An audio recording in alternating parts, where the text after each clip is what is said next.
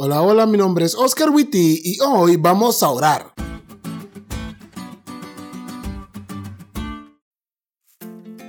Feliz semana, chavos. Este sábado fue interesante. ¿Cómo se disfrutan los sábados, no? Esperamos que lo hayan disfrutado tanto como nosotros, o más. Pero bueno, vamos a aprendernos el versículo de memoria de esta semana confesaos vuestras ofensas unos a otros y orad unos por otros para que seáis sanados. La oración eficaz del justo puede mucho. Santiago 5:16. Así que, a orar. Un pastor al que admiro bastante decía, mucha oración, mucho poder. Poca oración, poco poder. Nada de oración, ni reclame. Y creo que los discípulos comprendían claramente esto. Mira lo que dice la señora White.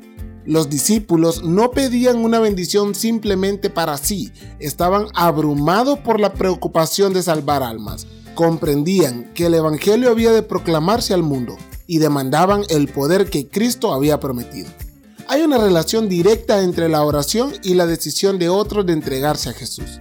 Pero tristemente, la oración es uno de los ejercicios del cristiano más descuidados. Muchos leen su Biblia, ayudan a la gente y comparten a Jesús, pero oran muy poco o simplemente no oran.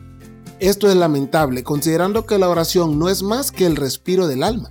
Podría darte muchas razones por las que orar es bueno, pero en el tema en el que estamos, especialmente alcanzar a otros para Jesús, la oración juega un papel preponderante.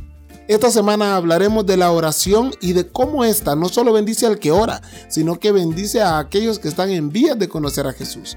O en palabras de la lección, cuando buscamos a Dios e intercedemos por los demás, Dios obra en nuestros propios corazones para acercarnos a Él y nos da la sabiduría divina con el fin de alcanzarlos para su reino.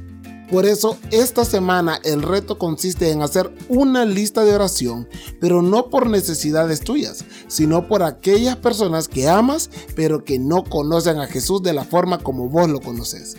Proponete orar todos los días a una hora determinada por esas personas y a la mitad de la semana escribiles o llamalas diciéndoles, estoy orando por vos.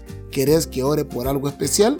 y estoy seguro que el resto será una gran bendición, porque nunca, escúchame bien, nunca una persona ha orado para que alguien se salve y se ha quedado sin respuesta.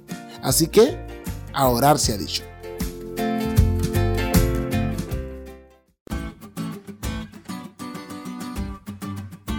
¿Te diste cuenta lo cool que estuvo la lección? No te olvides de leerle y compartir este podcast con todos tus amigos. Es todo por hoy, pero mañana tendremos otra oportunidad de estudiar juntos.